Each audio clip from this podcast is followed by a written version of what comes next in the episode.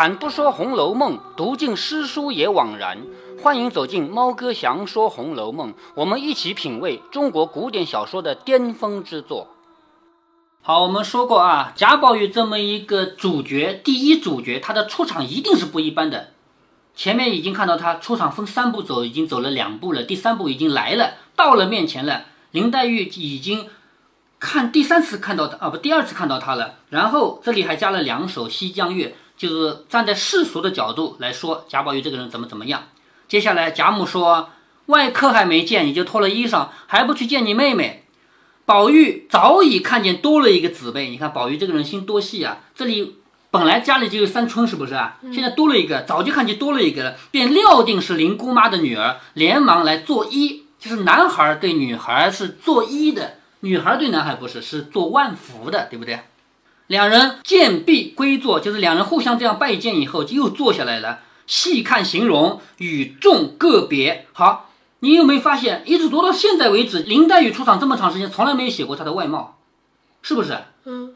好，这里借着贾宝玉的眼睛来看林黛玉，你知道吗？所以林黛玉的外貌不是随便写的，因为她是女一号嘛，女一号的外貌一定要让男一号来看，懂这个规矩吗？男一号的外貌好像也是女一号看的。男一号的外貌是女一号看的，把它把它描写出来的，而女一号的外貌。哪怕他早就出场了，也不要写描写他的肖像，而等到男一号出场以后，男一号一看这个妹妹什么什么样，你看啊，两弯似蹙非蹙卷烟眉，这个眉毛啊看起来又像皱眉又像不皱眉，而且是卷烟眉。卷烟眉是什么呢？就是像烟一样那种，就是形状漂亮。一双似喜非喜含情目，就是一双眼睛。难道嗯，古代认为嗯？哎，女的眉毛颜色淡好看，男的眉毛颜色深好看。其实卷烟倒不是指的它的颜色淡，而是指它的形状。卷烟是眉毛的样子，像一缕烟一样。卷是挂的意思，挂的一道烟的意思。好，一双似喜非喜含情目，就像高兴又像不高兴的眼睛，还含着情。太生两艳之愁，两艳两个脸蛋，就是一看两个脸蛋有一种愁容。娇袭一身之病。好，这里就指出来了，林黛玉她是看起来就是生病的人。前面不是说过吗？贾母一看就说：“哎呦，你生病的，你吃什么药，对不对？”林黛玉说：“我从会吃饭就吃药，是不是？”所以在这里呢，贾宝玉也能看出来她生病的。这本小说整个林黛玉就没好过，永远在生病，知道吧？泪光点点，娇喘微微，就是眼睛啊，眼睛含水多嘛，泪光点点，娇喘微微就在喘气，微微的喘气。娴静时如娇花照水，就这个人不动的时候，就像一朵花在水面上一样。叫行动时，娴静时如娇花照水，行动处如弱柳扶风。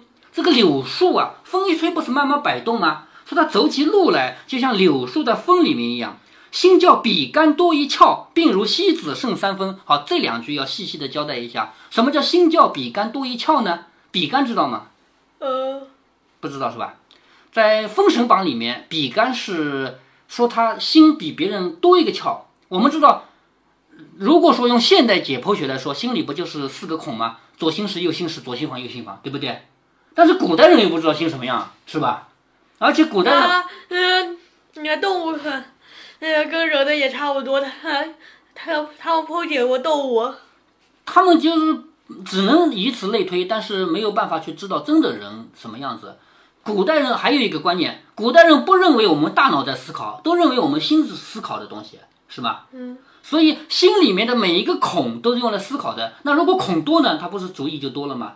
所以谁的心里面的窍多，窍就是孔啊。如果谁的心里面窍多，他的能想的东西就多，聪明，是不是？我想起一个成语，窍不一窍不通。嗯。那窍就是孔。对对对，窍就是孔嘛。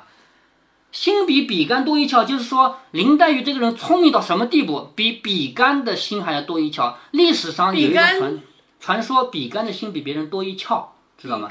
对，比干是谁啊？不知道是吧？是商纣王的叔叔。你知道商纣王是灭了自己就自己朝代灭掉了嘛？被周给灭掉了，是不是？后来人家根据武王伐纣的故事，就编出了一个《封神榜》，知道吗？嗯。《封神榜》这个书知道吗？这个故事知道吗？我听说过。哎，对，听说过。古代的历史事实呢是商纣王被周武王给灭掉了，而后来后人编的故事呢，说周武王呢请来了一大帮神仙来帮着打，商纣王那边呢也请来一大帮神仙，两帮神仙打架，打到后来就是，然后这么多神仙，后来还各这个封那个神，就这个这个那个那个都封神了，就这么一本书。这里面提到的比干是商纣王的叔叔，他也是帮着纣王要把这个国家保住的，但是他没保得住。他为什么呢？没保得住呢？就是妲己这个人，不是妲己是里面的女一号坏蛋吗？是不是？妲己为了除掉比干，怎么除的呢？他就说：“比干，听说你的心跟人家不一样，挖出来给我看看。”然后商纣王呢又是个糊涂的人，说：“既然我的美女妲己要看你的心，你就挖出来吧。”就用这种方式害死了比干，知道吗？所以历来都说比干的心跟人家不一样，比人家多一个窍，特别聪明。这里就借了这个典故，说林黛玉的心比比干还如多一窍。果他是，如果他真的比较聪明，呃，还至于于呃呃这么死吗？这个当然是神话传说了。下面一句是什么？病如西子胜三分。西子就是西施，在我们中国的四大美女里面，西施的美是生病而美的。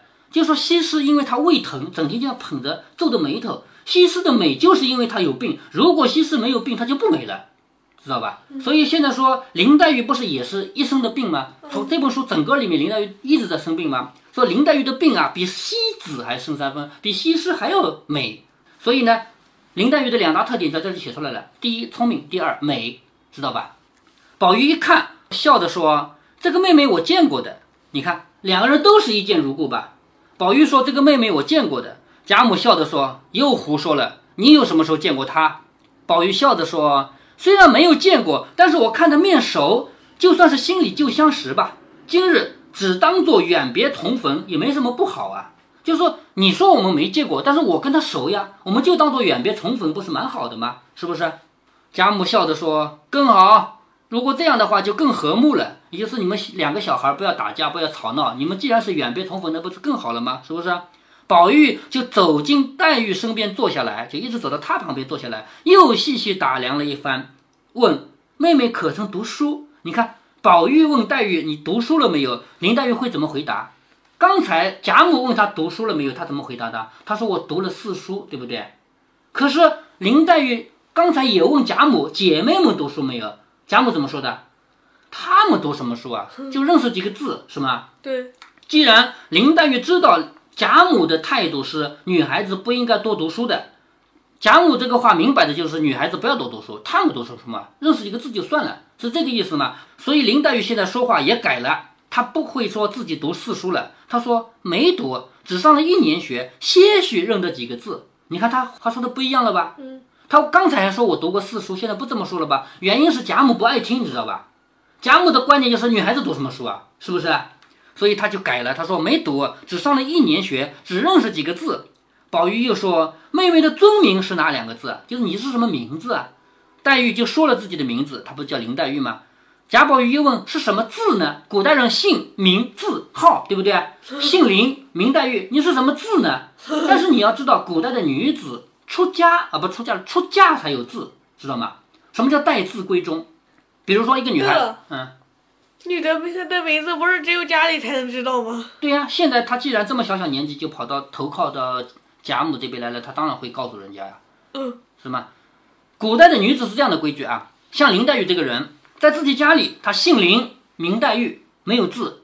等到哪一天她出嫁了，再嫁人了，嫁人的那一天，她会有一个字。假如她字 A B C 吧，那么她嫁到夫家以后，老公就知道她叫 A B C，不知道她叫黛玉。姓林是知道的，明白吧？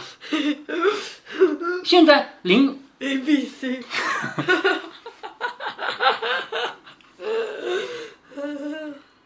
现在贾宝玉问他你是什么字，这样一问呢就问错了，你知道吧？因为女孩子这个年龄是没有字的，就问什么字。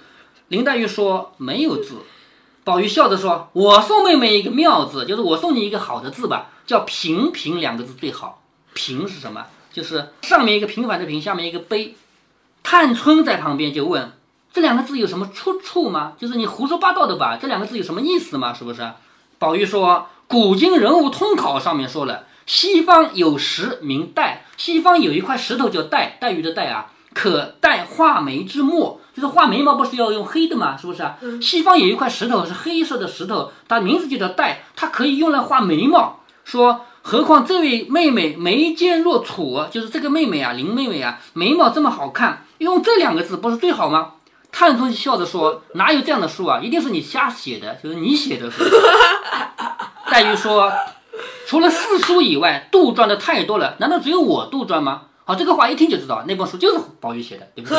啊，宝玉瞎写的嘛，就是一个小男孩也也也来写书，学人家写书，就写了这么一本书。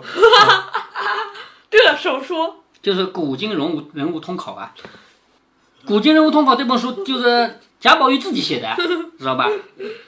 宝玉说：“除了四书以外，杜撰的太多了，只有我杜撰吗？就是那些书都是别人杜撰的，难道只有我杜撰吗？所以我杜撰一本《古今人物通考》有什么不对？是不是啊？”然后又问黛玉：“你也有玉吗？因为他自己脖子上这挂着一块玉的，对不对？他问黛玉：“你也有玉吗？”那林黛玉该怎么回答？是吧？这块玉是哥哥他生下来的时候嘴里就含着的，嘴里能含一块玉生的人，自古以来就没有过，是不是啊？在《红楼梦》里有这么一个，在现实生活中从来没有过嘛。是那那薛宝钗的 那个项链是怎么回事了？薛宝钗的玉金不是生下来就有的，是另外一个和尚给的，后面会提到啊。众人那个呃苗苗吗？哎，对，就是那个赖头和尚。众人都不解其语，就是别人都没听懂。贾宝玉突然问林黛玉：“你也有玉吗？”旁边人所有人都没听懂。林黛玉就想着，是不是她自己挂着一块玉？她问我有没有呢？于是林黛玉就回答：“我没有那个。想来那是一件罕物，就是很稀罕的东西，岂能人人有的？就是这么稀罕的东西，你有就行了，哪可能人人都有？是不是啊？”贾宝玉听了，立时就发起痴狂病来。你看，贾宝玉第一次出场就发了一次病，就是痴狂病，怎么回事呢？就是抓更吗？不是，就这次。他摘下自己的玉，狠命的往地上一摔，就骂这块玉说：“什么稀罕东西，连人字高低都不择，还说通灵不通灵呢？因为他的玉上面是有字的，叫通灵宝玉，是不是啊？”他说：“人的高低你都不选，这么漂亮的妹妹你不给他，你居然给了我，什么通灵不通灵啊？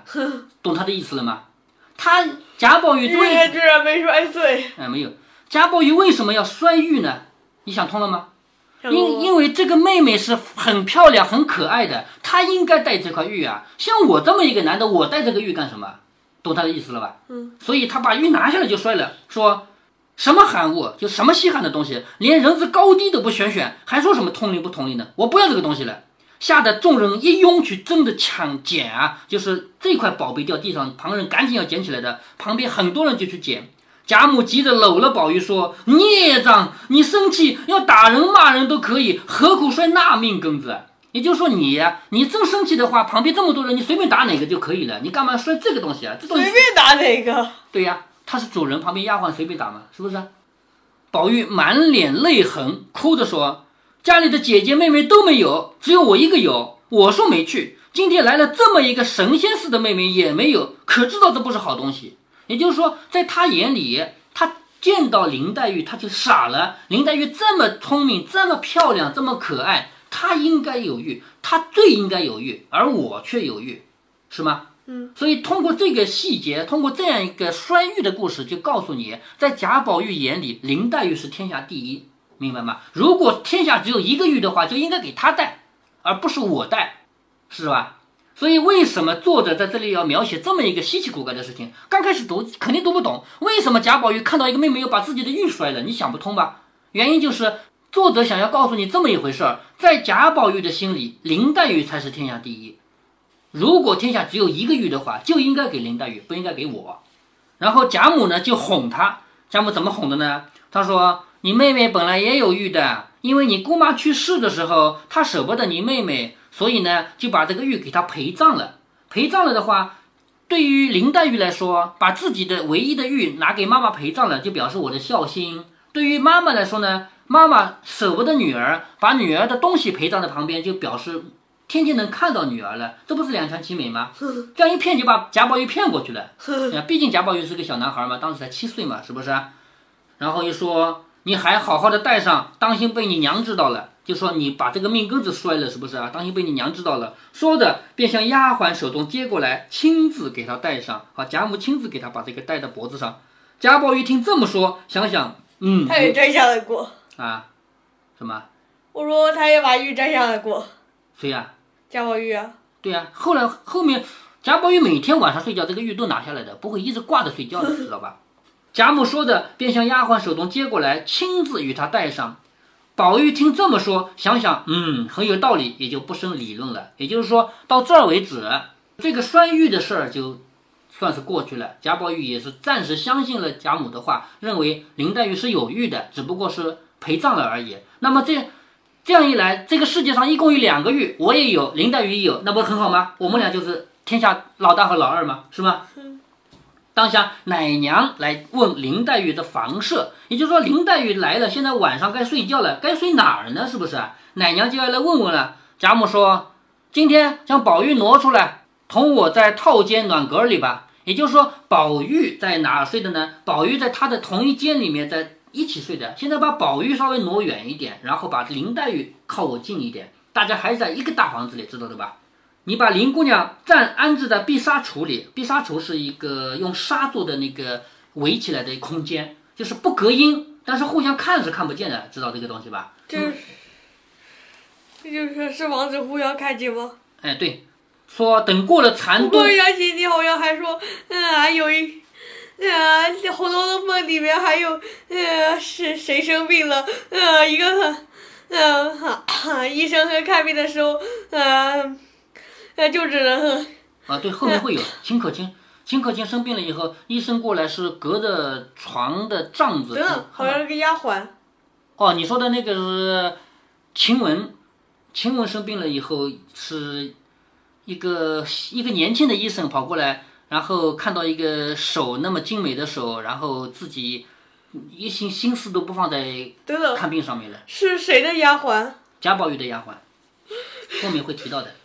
说把宝玉挪出来一点，然后呢，把林黛玉安排在这个碧纱橱里，等过了残冬，别忘了现在是冬季嘛，是吧？等过了冬天，春天再给他们收拾房屋，另做一番安置。好，这个话一说呢，就表示从今晚开始，贾宝玉、林黛玉和贾母三个人是睡在一个大房子里的，是不是？只不过中间有布拦开了而已，声音什么都听得见的。贾宝玉说把：“男的和女的拦拦开。不光是男的女的，所有人之间互相之间都要用布来拦一拦，免得一眼就看见嘛。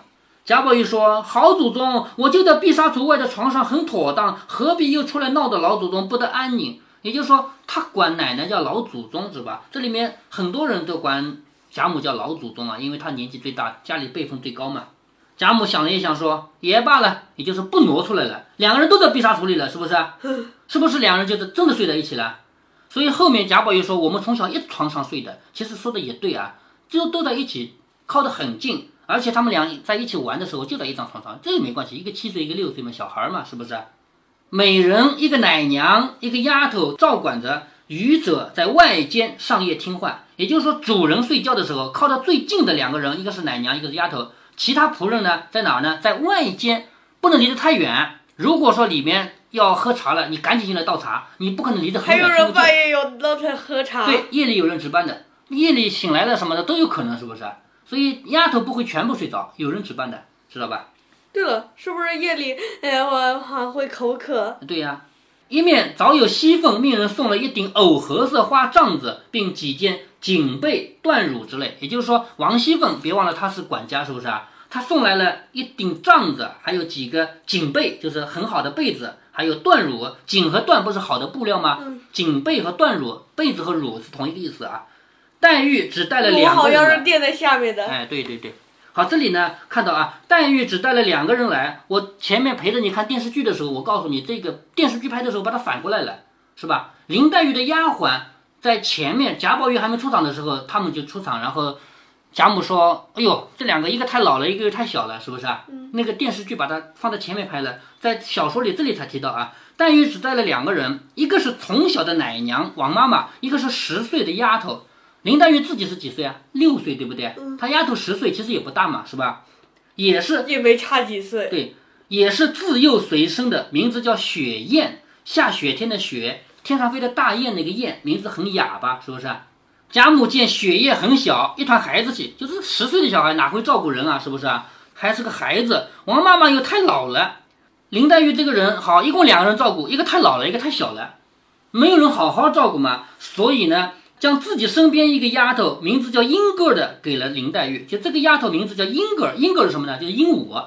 在这里呢，顺便给你提一下啊，贾府里面每一个人，他的丫鬟的名字都有特点的。贾母的丫鬟是什么名字呢？珍珠、玻璃、琥珀，都是这些名字。那英格是什么？英格就是鹦鹉，对不对？这是贾母的丫鬟的名字，对，有谐音吗？没有谐音，它就是一一种统一风格。而林黛玉的名字，你刚刚听到一个雪雁，是不是？下雪天的大雁，是不是？这个名字就听起来更雅嘛。那么这个英格给了林黛玉以后呢，就改名了，就改名叫紫娟，知道了吧？另外呢，也像迎春等人一样，每个人除了奶娘以外，还有四个娇引妈妈。就是什么叫娇引妈妈呢？也是老年的仆人，但是呢，负责教你一些礼节性的东西。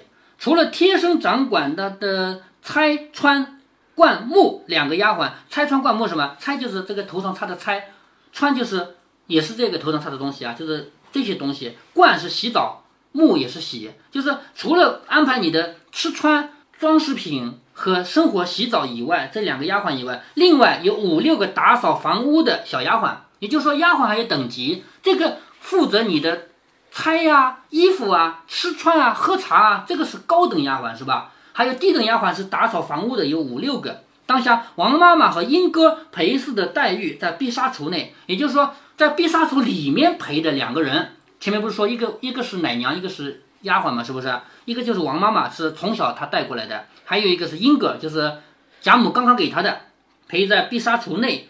宝玉的奶娘李妈妈，还有一个大丫鬟名叫袭人的，陪在外面的大床上。贾宝玉也有两个人陪在里面，一个是李妈妈，就是他的奶娘，还有一个袭人，是贾宝玉最重要的丫鬟。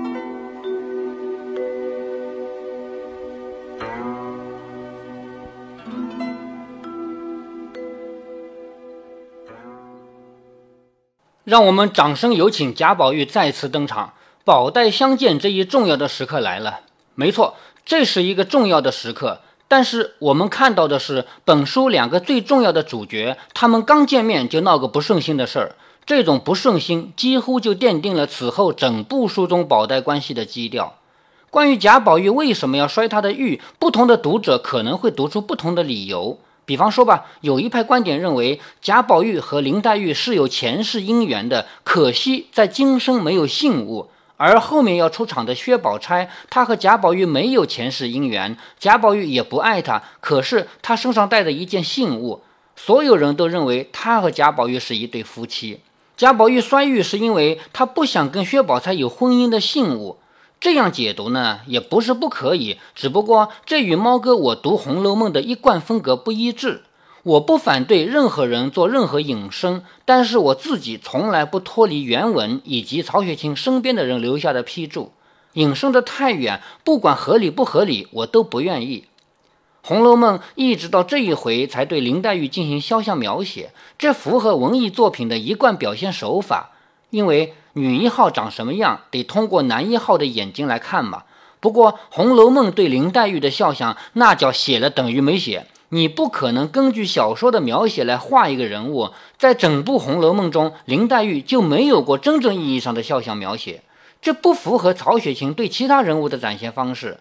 毕竟这是来自仙界的嘛，长相不是凡夫俗子的笔可以刻画的了。现代社会诞生的电视和电影，一方面大大增强了文艺作品的表现手法，另一方面却限制了想象。连我女儿都做过这样的总结啊！她之前听我读金庸武侠的时候，我也把电视剧放给她看过，那已经是拍的最较好的版本了，依然离小说的意境相差很远。我女儿说，看电视根本不如读小说的收获。如果您觉得猫哥的读书分享有益有趣，欢迎您点击订阅，这样您将在第一时间收到猫哥的更新提醒。如果您有什么要对猫哥说的，不管是赞还是批评，不管是提建议还是唠唠嗑，欢迎您在节目下方留言。您也可以加猫哥的公众号，四个字“猫哥在线”。您还可以加入猫哥的听友群中，微信群呢，用语音节目没有办法说清，还是 QQ 群方便，群号为八四九九六六八九九。不管加入 QQ 群，还是微信群，还是在节目下留言，还是在公众号留言，您都可以围绕着书中的智慧和读书的乐趣畅所欲言。好，再见。